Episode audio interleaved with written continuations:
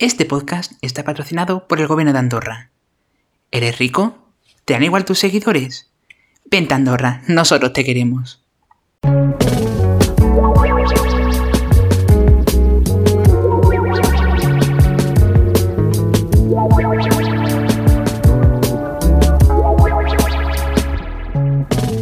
Hola a todos, esto es Tecnología y Movida, yo soy Gonzalo y no sé si os acordaréis de cuando en el primer episodio, en el episodio piloto, dije que iba a llamar a este podcast Tecnología Movida porque íbamos a hablar de las movidas que tienen que ver con la tecnología y en general cómo todo lo que pasa al final tiene que ver con la tecnología o al revés.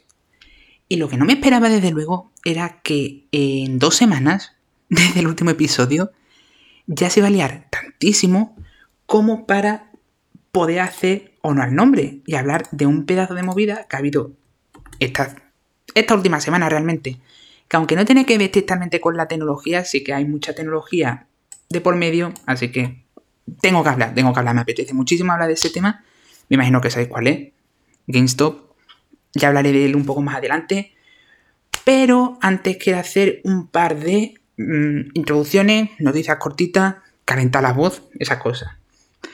Lo primero de todo es que hoy casi os puedo presentar por fin a esa colaboradora que dije en el último capítulo para que no se os haga tan aburrido escucharme solo a mí. ¿Qué pasa? Que esa persona ha decidido ponerme una excusa tan inverosímil como que se está mudando en pleno enero de 2021, en plena pandemia. Bueno, habrá que creérselo. Así que eh, posiblemente ya dentro de un par de semanitas en el próximo episodio eh, esté por aquí Aura y si estás escuchando esto, y espero que sí, muchísimo ánimo con lo que te queda de mudanza, que supongo que ya no es mucho. Y nada, que aquí te esperamos, que tengo muchas ganas de tener alguien que me lleve la contraria, porque lo necesito. En otro orden de cosas, eh, también por que os enganché un poco y queráis seguir escuchando el, el podcast, durante el próximo mes más bien en el segundo episodio de febrero, voy a hacer una comparativa sobre los distintos servicios de streaming que hay ahora mismo de música, sobre todo Spotify, Apple Music, Tidal y Prime Music, porque febrero tiene cuatro semanas y no sé con qué rellena la cuarta. Quiero hacer un poco de uso real de las cuatro, eh, usarla durante una semana, de lunes a domingo. No tengo ninguna gana de usar Prime Music, pero lo voy a hacer por vosotros. Y nada, pues un, verlo no solamente desde el punto de vista de la calidad, que ya me imagino que va a ganar Tidal porque de hecho cuesta 10 euros más solo por eso, sino también pues desde el punto de vista de cuál es más fácil usar en el día a día, a la hora de hacer playlists, a la hora de compartir canciones, a la hora de descargarte música para si no tienes datos, ese tipo de historia. Me puedo imaginar desde ya que va a ganar Tidal en calidad y Spotify en todo lo demás. Pero como no lo sé, quiero hacerlo. Y además tengo ganas de quitarme esa espinita de no saber si quedarme en Spotify es lo mejor. Así, ya he hecho la comparativa, que lo hago por mí, también por vosotros, pero por mí, que no os engañe. Dicho eso, pues poco más hay que hablar. Bueno, poco más hay que hablar. Sí que ha habido un par de eh, movidas gordas en estas dos semanas, más de lo que me esperaba. La primera, que la voy a tocar muy, muy, muy brevemente, es, eh, no sé si os habréis enterado, porque prácticamente no se ha dicho en ningún medio, de que el Rubius, el posiblemente el youtuber más famoso de España, se ha mudado a Andorra. No voy a dar mucho más mi opinión en esto. Mm, la sabéis si me seguís en, mi Twitter, arroba si no me seguís. Está en la descripción por si no os habéis enterado con mi maravilloso acento andaluz. Pero básicamente, enhorabuena al Rubius por haber ganado tanto dinero como para poderse permitir el plantearse me voy a Andorra o no. Sí es cierto, porque yo al Rubius lo seguí hace bastante tiempo, ya no porque dejó de gustarme tanto su contenido, pero es cierto que cuando le seguía, hará un par de años o así, que fue cuando ya rompí con él, eh, decía mucho que a él le daba mucha ansiedad su situación, que la fama no la estaba llevando bien, que siempre vivía con la persianas bajas.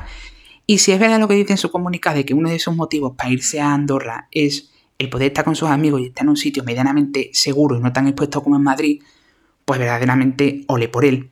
Pero que no diga lo de que está perseguido por Hacienda y lo de que lo tratan como un criminal, porque no te tratan como un criminal, te están tratando como un autónomo que hace 4 millones de euros al mes. Al mes no, al año. Pero igualmente, como autónomo que gana una burrada de dinero al año. Entonces, ¿que te hacen 5 inspecciones fiscales al año? Pues, chico, normal. Ojalá me las hicieran a mí. Ojalá yo le diese motivo a Hacienda. Como no, pues, en fin.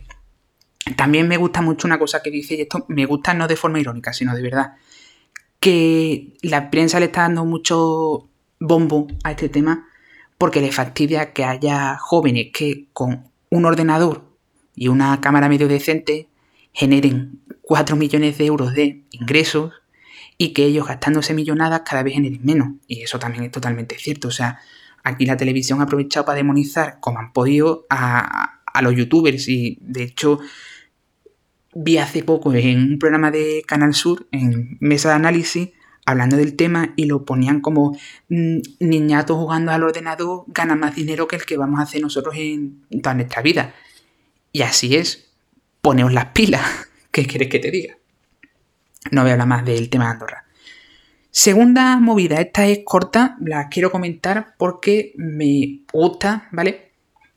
Que eh, los trabajadores de Google, más que de Google, de Alphabet, que es la empresa madre de Google ahora mismo, van a, bueno, van, no, han creado un sindicato, además un sindicato internacional para todos los trabajadores de Alphabet en el mundo. Eso incluye trabajadores de Estados Unidos, de Reino Unido, de Alemania, de Suiza, de España, de donde sea que haya trabajadores de Alphabet y de Google que además, por cómo está montada, permite que pertenezcan a, este sindicato tanto trabajadores de Google, a los que Google le firma el contrato, les paga la nómina y todo el rollo, como eh, contratistas que trabajen para Google, o sea, mm, empresas externas que durante X tiempo trabajan para Google. Lo único malo es que por motivos de las leyes laborales de Estados Unidos, que la verdad ni me he leído ni creo que me tenga que leer nunca, este sindicato no tiene poder como para obligar a Google a negociar cosas. O sea, es más un sindicato desde el punto de vista de somos unos pocos de trabajadores y vamos a organizarnos para hacer las cosas juntos y poder meterle presión a Google que un sindicato real que le pueda decir a Google, oye, cariño, no, para. Es un principio, y eso está bien. Eh, teniendo en cuenta lo difícil que es en Estados Unidos que una, los trabajadores de una empresa se sindiquen, yo me alegro mogollón. También eh, esta misma semana, la semana pasada, en Amazon han empezado a despedir a trabajadores que se sindicaron. Les han pillado y creo que les van a obligar a volverlos a contratar. Así que eso, que realmente eh, está bien que los trabajadores de empresas tan grandes se sindiquen, porque si no, luego pasa lo que pase, te ves a mm, trabajadores mega explotados.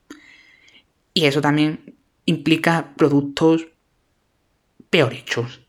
Así que yo creo que en esto ganamos todos menos los ricos y a los ricos que les den. Tercera cosa.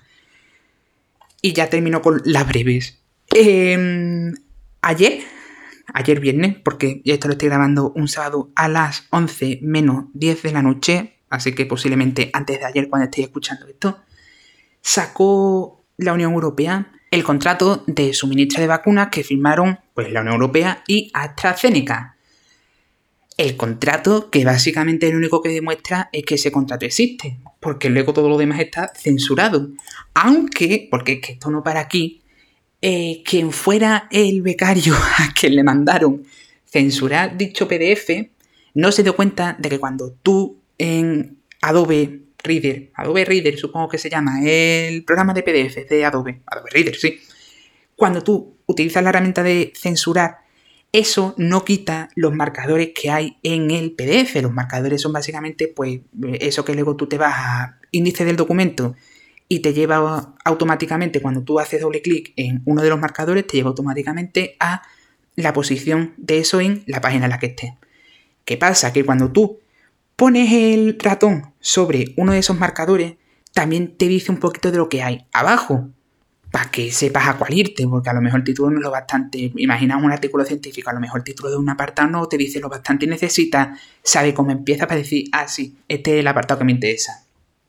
Entonces, no borraron la información de los marcadores y el diario Der Spiegel, que fue el primero que se dio cuenta de esto, mm, pudo sacar un montonazo de información sobre precios, sobre mm, una, uno de los motivos por los que AstraZeneca podía interrumpir el suministro de vacunas, que era si los costes superaban un tanto por ciento, no sé qué.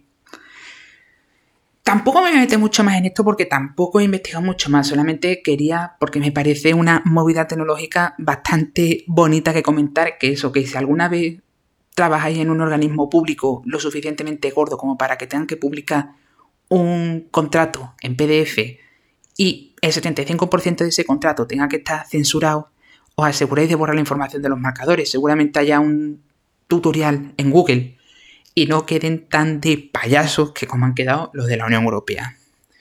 La von der Leyen me la imagino viendo eso y diciendo, me cago en la leche.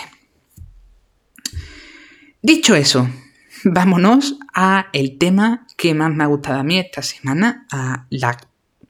Creo que es uno de mis momentos favoritos de Internet desde que estoy yo aquí, y es el caso de Wall Street Bets, eh, Melvin Capital y GameStop. Antes de empezar con esto, me imagino que eh, muchos de los que estoy escuchando ya habéis visto hilos en Twitter, ya habréis mm, visto vídeos explicando esto, seguramente estéis un poco al tanto de cómo funciona esto. Pero yo durante la última semana prácticamente me he sacado un máster en cómo funciona la bolsa norteamericana.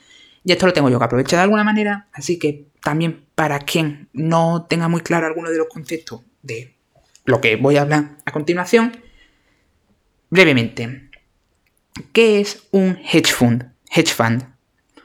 La verdad es que no sé cómo se traduce esto al español, pero básicamente son empresas que se dedican a invertir en corto. ¿Qué es invertir en corto?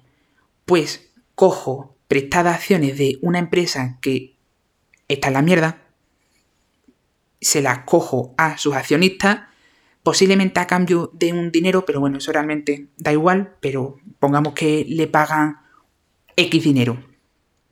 Y se quedan con esas acciones con la promesa de que se las van a devolver en X tiempo, en X fecha. Una vez que tienen estas acciones de una empresa que se está hundiendo, venden esas acciones. Venden esas acciones a, por poner cifras fáciles, venden esas acciones a 10 euros, que es el valor que tienen en ese momento en la bolsa esas acciones siguen el curso natural que están teniendo, que es que siguen bajando, aunque a lo mejor ese curso no está natural.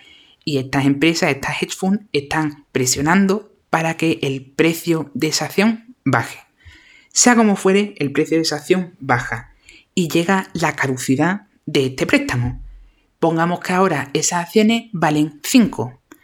Como eran acciones prestadas y eh, el hedge fund se comprometió a devolverlas en X fecha, cuando llega ese día, compran las acciones de vuelta, ahora las han comprado a 5 y se las devuelven a los accionistas. ¿Qué hemos conseguido en esto?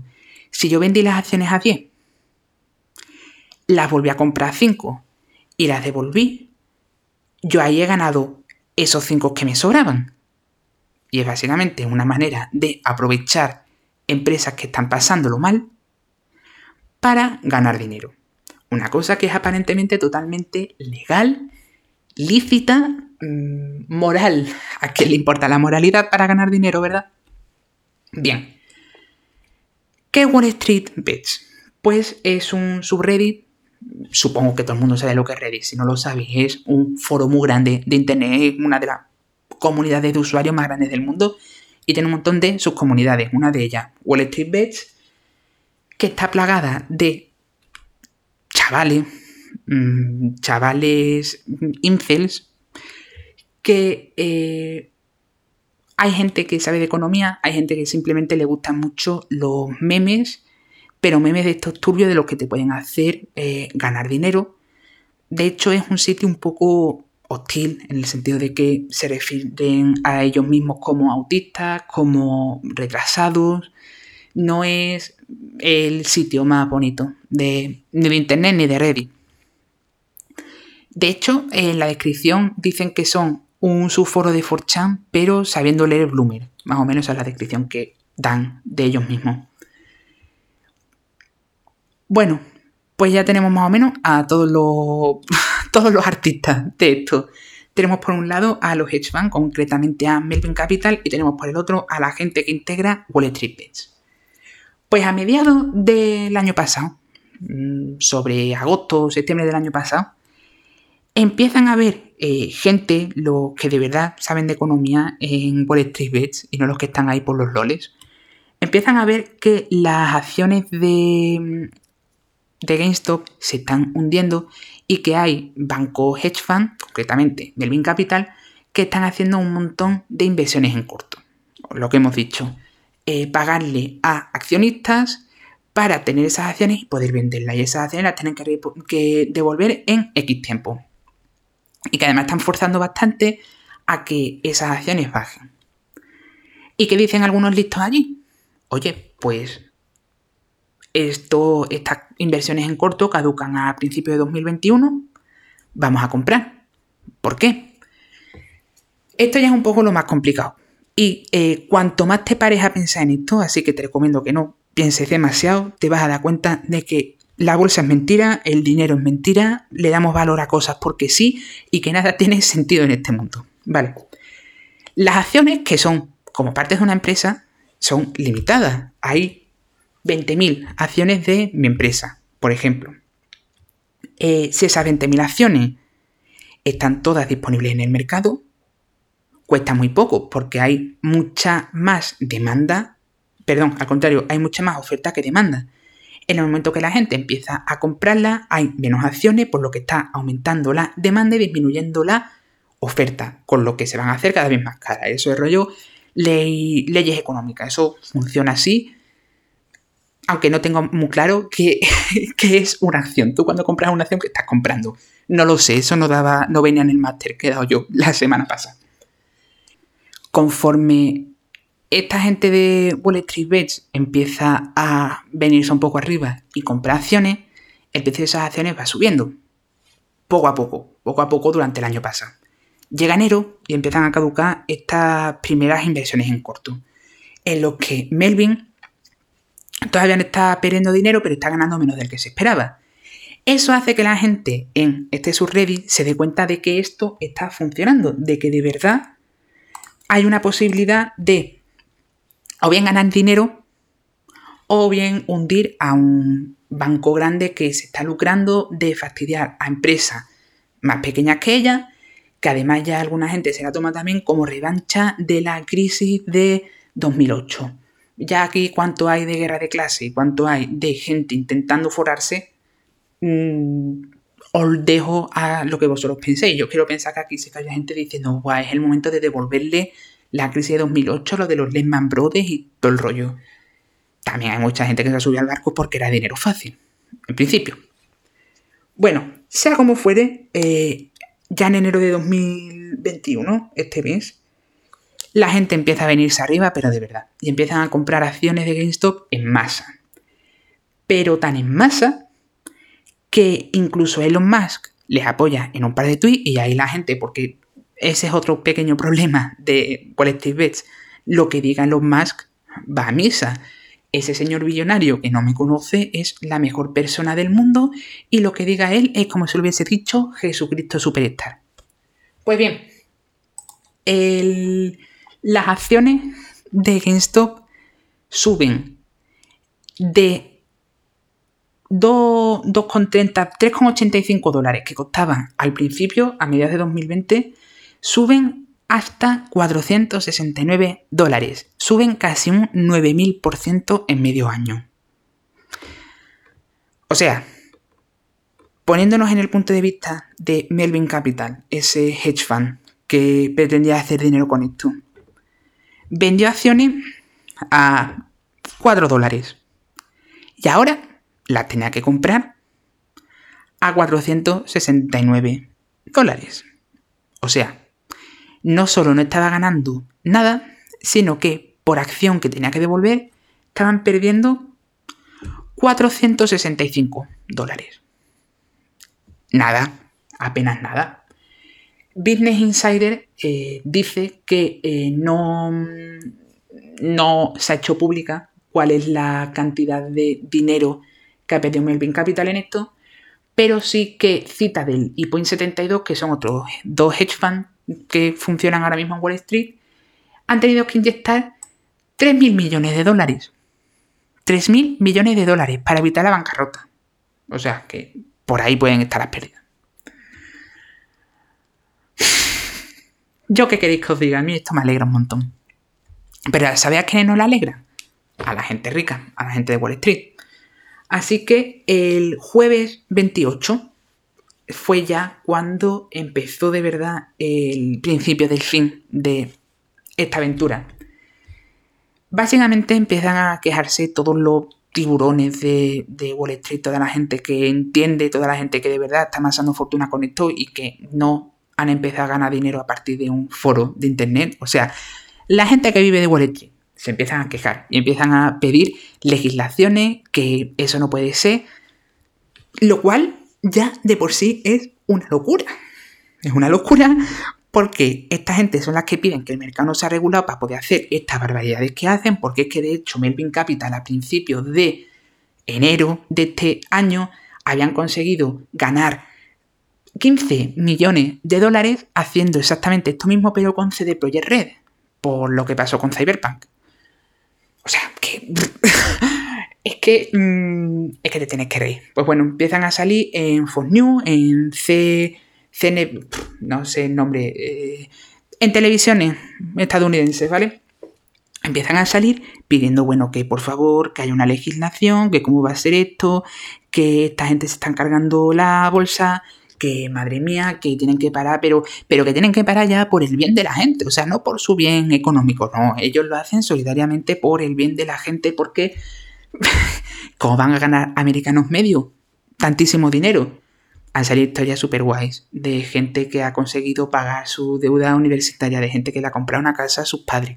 Con esto, yo evidentemente, si tenía acciones en agosto de GameStop y me veo de repente, me gasté 100 euros en GameStop, es que que tengo de repente 900.000 euros. Yo saco todo mi dinero de ahí y, me compro una isla. ¿Qué quieres que te diga? La cosa es que los lloros de la gente de Wall Street funcionaron. Y eh, la Comisión de Bolsa y Valores de Estados Unidos, el SEC, tomó cartas en el asunto, aunque no es del todo oficial que las haya tomado, pero se sabe que las ha tomado. Empezó a amenazar con que estaba leyendo tanto el subreddit de Wall Street Bets como Twitter por los tweets que habían puesto Elon Musk. Y de hecho es posible que intenten culpar en parte a Elon Musk de todo lo que ha pasado. Pero lo que sí hicieron ya del tirón fue mm, obligar a Robinhood, que es la aplicación que la mayoría de los traders, de los inversores pequeños estadounidenses de eh, Wall Street Bets estaban utilizando, pues obligaron a que no permitiese comprar más acciones de GameStop, solamente venderlas. Porque claro, cuando tú vendes, haces que todo baje. Cuando tú compras, haces que todo suba. De hecho, también eh, se dice, pero no sé hasta qué punto esto es verdad, pero lo he leído en un par de hilos, que eh, en algunas cuentas que tenían bastantes acciones de GameStop, eh, Robin Hood ha decidido vender pues como la mitad, diciendo, no, esto lo estamos haciendo por ti, para proteger tus ganancias porque el mercado está siendo muy volátil. Lo están haciendo porque le están obligando a hacer lo que puedan para bajar, bajar la cotización. Y de hecho ya ha bajado pues de los 479 que tenía eh, máximo el miércoles, ya va por 325, que sigue siendo casi un 8000% más que al principio, pero... Mm, es una pérdida bastante gorda, es una pérdida del 12 del 7,37%. Estoy mirando en Google. Esto lo tengo que mirar en Google ahora mismo porque de hecho creo que ahora mismo el mercado sigue abierto. Así que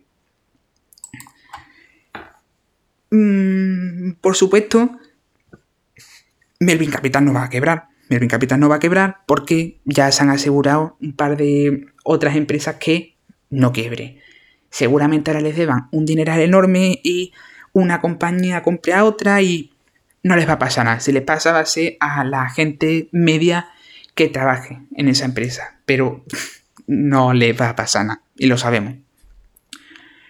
Pero no deja de ser curioso.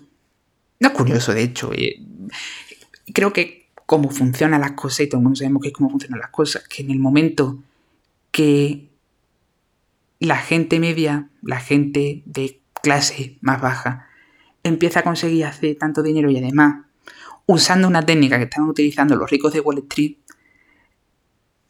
obligan a que paren, obligan a que paren y, y lo consiguen. De hecho, que esto no es rollo, aquí no hay un pulso, aquí ha habido una oportunidad de hacer daño y esa oportunidad se ha cerrado y de hecho esto es imposible que vuelva a pasar porque ya van a estar avisor a, a estas cosas. Mm, de hecho, expertos en, en economía estadounidense pero no tan a favor de Wall Street, sino un poco más a favor aquí del lado de Wall Street Bets, decían que es que Wall Street se niega a, a, permitir que Internet les afecte de alguna manera, que ellos siguen con sus leyes y con su historia del año de la pera, aunque es cierto que se revisaron hace poco para permitir todavía más liberalización del mercado, pero que, que de hecho eh, hay algunos de estos hedge funds que eh, tienen dinero metido en la aplicación de Robinhood. Porque la aplicación de Robinhood es atractiva, ya que no tiene comisiones, no es la más gratis, porque no es del todo gratis, porque al fin y al cabo sigues teniendo que pagar una serie de costes y tal, pero es la más gratis de todas las aplicaciones que existe para invertir en bolsa en Estados Unidos.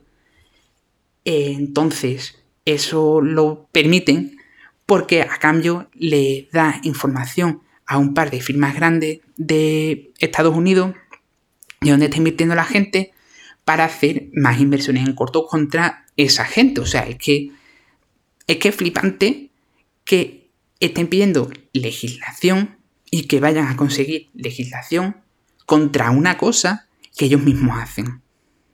Y que además van a seguir haciendo. Tampoco me voy a poner aquí a, decir ahora, ¡buah, madre mía, los ricos, mm, qué malos son! Porque no es nuevo, no es nuevo eso. Una vez que ha pasado todo esto, a partir del miércoles o así, cuando todavía del todo no se había cargado Wall Street la cotización de GameStop, que repito, no se la cargado todavía del todo, y es que de hecho Melvin Capital va a seguir perdiendo dinero, va a seguir perdiendo dinero porque sigue teniendo que devolver todas las acciones que hubiesen pedido prestada, porque es que de hecho, mientras estaban subiendo, ellos seguían pidiendo prestaciones diciendo, nada, los inversores estos se van a echar para atrás en algún momento. O sea que es que encima de todo esto, codiciosos y tontos. La avaricia rompe el saco. Pues en Wall Street Bets ya hubo gente que, viendo que lo de GameStop ya llegaban tarde y que iba a ser difícil que no pasara desapercibido, em, empezaron a hacerlo con otras acciones, concretamente con eh, BlackBerry, AMC, que es la cadena de cines norteamericana más importante del mundo. Mm, que BlackBerry está mal, me, me, imagino que lo sabéis. AMC, pues eso está mal porque es un cine, estamos en plena pandemia y de hecho ya han dicho en un par de ocasiones que posiblemente no vayan a existir una vez que termine la pandemia. O sea que F. También con NIO, que es una empresa de vehículos eléctricos, pero claro, que no es Tesla. Y de hecho les va bastante mal. Y también ha subido bastante las acciones. Y de hecho NIO es de las que más está aguantando arriba en el sentido de que sus acciones en ningún momento han valido tanto como las de GameStop. Pero sí que se siguen manteniendo en torno al máximo que consiguieron, que eran unos 55 dólares o así. Tampoco es tanto, pero ahí aguantan. y luego también, una vez que ya eh, con esas tres pasó más o menos lo mismo, porque de hecho Robinhood y otras aplicaciones también me pasó a mí con Revolut, porque yo listo de mí intenté sumarme al carro y me salió mal. Me salió mal, me salió fatal, porque mm, pista para cualquier persona que esté escuchando esto, si ya hay fama de que algo que implica arriesgar tu dinero está funcionando, es porque va a dejar de funcionar. Así que no arriesgues tu dinero ahí, porque al final te pasa como a mí, que yo lo que perdí han sido 2 euros, pero son 2 euros menos que tengo. Me los podía haber gastado en una bolsa de papa.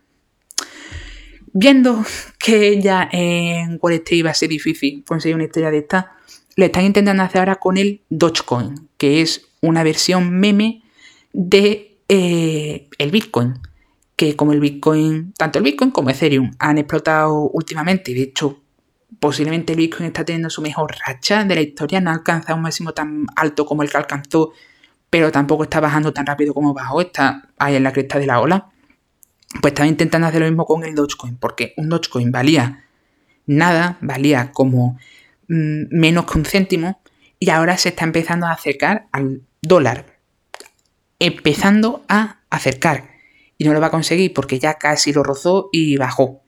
Mm, el Dogecoin realmente no tengo muy claro quién lo, quién lo regula. Posiblemente nadie, porque si no, no sería una criptomoneda. Pero bueno. Mm, es que encima va a hacer gracia porque ya os he dicho antes que esta gente cree en Elon Musk como su Dios todopoderoso. Y me he encontrado un par de veces capturas modificadas de Elon Musk en Twitter diciendo es a la hora de invertir en Dogecoin. En ningún momento ha dicho eso. En ningún momento ha dicho eso y lo único que ha hecho ha sido subir una foto de una portada de Vogue, pero que en vez de Vogue se llama Doge, con perros muy monos en la portada. Posiblemente tenía que ver con, con el Dogecoin, pero mm, lo dudo. También tampoco entiendo por qué ahora de repente Elon Musk, de hecho, la sigue teniendo, de repente Elon Musk ha puesto en Twitter su biografía es eh, hashtag Bitcoin. No tengo muy claro. Sí, de hecho la sigue teniendo. No tengo muy clara a qué viene eso. No sé, intentando ir ahora de héroe de la clase media diciendo mm, yo os apoyo a vosotros y voy a vuestras movidas y voy a hacer que ganéis mazo dinero y luego se acostará en su cama con Grimes y con su bebé de mm, nombre de robot de Cyberpunk 2078 y dirá, ¿cómo van a subir las acciones de Tesla después de esto?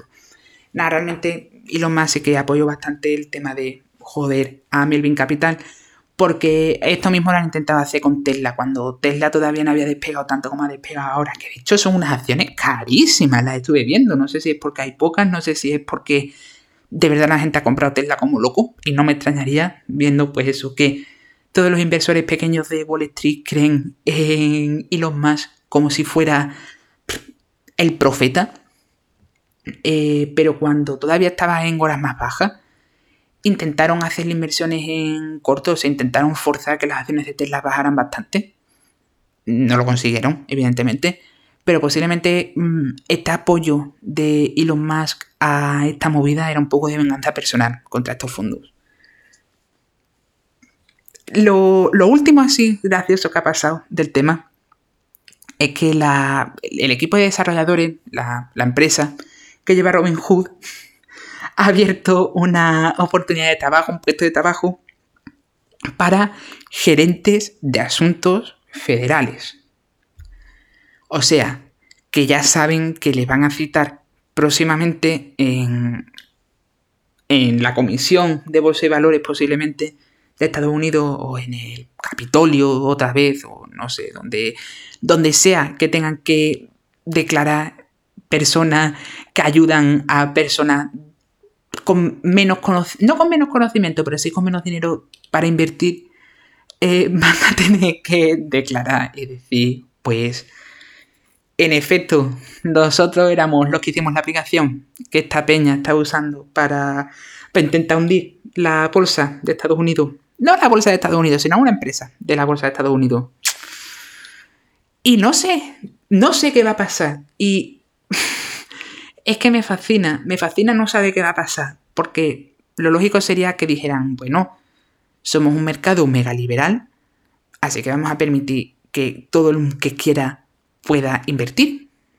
Lo más probable es que saquen algún tipo de ley que diga, pues para poder invertir necesitas tener un carnet que cuesta 4 millones de, dólares. O que una empresa que tenga un carnet que cuesta 40 mm, millones de dólares te un permiso posiblemente vayan a sacar algo así. Posiblemente, posiblemente van a hacer la, bolsa de Estados Unidos solamente para gente a los que ellos le den la autorización expresa para invertir. ¿Eso se podría hacer? No lo sé. La verdad es que no, no tengo ni idea de si eso se podría hacer. Pero no me extrañaría nada que sacaran alguna historia así. Porque porque al fin y al cabo se ha visto que no van a permitir que otra vez la gente se una para ir todos juntos en contra de un gigante. Y es entendible que intenten proteger lo suyo. Es entendible. Pero creo que también mm, esto destapa mucho que. que nos quejamos mucho y nos reímos un poco de, por ejemplo, en la India el sistema de castas, ¿no?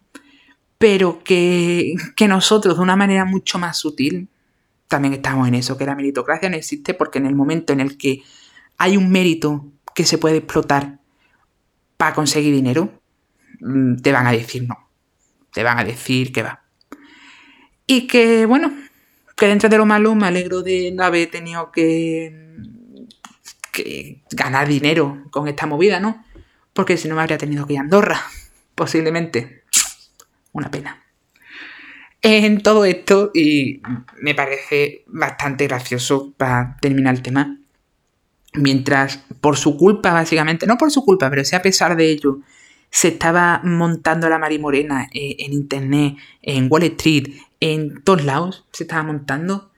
Eh, esto, su Twitter, anunciaban mandos de, de terceros compañías, o sea, ni siquiera el mando oficial de la Play 5 o de la Xbox nueva.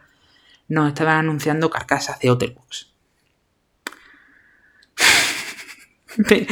me, parece, me parece eh, el meme del perro en la habitación ardiendo diciendo This is fine. Pues eso. Todo, todo el mundo alrededor de ello, mm, sus acciones disparándose, eh, el CEO de, de GameStop diciendo, buah, buah, que, que, que, además es el máximo histórico, que, que nunca valió mucho más las acciones de GameStop, ¿eh? Diciendo, buah, es que, ¿qué haces en esa situación? O sea, tú eres el, jefe de una empresa que va a quebrar. Porque es que de hecho GameStop no ha quebrado, no ha quebrado por esto, pero que GameStop iba a quebrar. GameStop, entre que ya la gente compra los videojuegos, sino en Amazon, en las tiendas digitales, y que encima con la pandemia ya la gente no va a, las tiendas de videojuegos porque tampoco van al Mercadona prácticamente. Mm, ¿Tú cómo, cómo reaccionas? cuando te levantas por la mañana, ves tu móvil con 50 llamadas perdidas y el primer titular que te encuentras cuando eres el móvil es las acciones de GameStop se han disparado un 400%. Yo no sé haría, yo creo que me asustaría más que otra cosa, porque qué putada, ¿eh? En fin. Poco más que decir de esto, y la verdad es que poco más que decir en general. al final el episodio de hoy se ha quedado mucho más cortito pero creo que es mejor así. Creo que es mejor intentar centrarme en un tema, básicamente, y no intentar hablar de toda una semana, o en estos casos, de todas dos semanas, enrollarme como una persiana y que al final el episodio se vaya a la hora y veinte, que ya creo que se hace un poco pesado. Posiblemente ya os digo que como la semana que viene ya tenga colaboradora, ya esté por aquí Aura, sí que nos podemos enrollar bastante más, porque no es lo mismo escucharme a mí 80 minutos que escuchar a dos personas debatiendo, conversando durante una hora y media. O sea, que, bien. Mm, muchísimas gracias a todos los que habéis llegado hasta aquí. Me gustaría deciros también, ya que si habéis llegado hasta aquí ya os considero eh, fans de verdad, que eh, si tenéis sugerencias, si tenéis algún tema, alguna noticia del que queráis que hable, de alguna pregunta, yo que sé, algo que queráis que comente aquí, eh, está en la descripción mi Twitter, eh, Fantastic Mr. mm, no cortéis, no cortéis en, en darme contenido del que hablar, porque con eso seguramente os resulte mucho más interesante. También y esto quería decirlo al principio, pero bueno, creo que pega más al final, que eh, ya lo tendréis que saber porque ya lo estáis escuchando desde sea que lo escuchéis, pero bendito sea Anchor, que es, y no lo sabía, una empresa que es propiedad de Spotify, que es el mejor host de podcast que existe en el mundo, porque es 100% gratis y te deja publicarlo en todos lados. O sea, ya este podcast no lo podéis escuchar solamente en Google Podcast, en Apple Podcast, en Anchor. y en Spotify, sino que también lo podéis escuchar en Radio Public, en Breaker, en... Es que meteros en la página de Anchor. Mm, o sea, buscar en, en Anchor, Anchor en inglés, Anchor, tecnología movida, y vais a ver que está disponible ya en 750 plataformas distintas. O sea que coged la que más coraje os dé. Os doy permiso. Ya sí que sí. Muchísimas gracias a todos por haber estado aquí. Y nos vemos en la próxima. Posiblemente en dos semanas. A no ser que la semana que viene empiece el fin del mundo y tenga que retransmitirlo. Un abrazo a todos.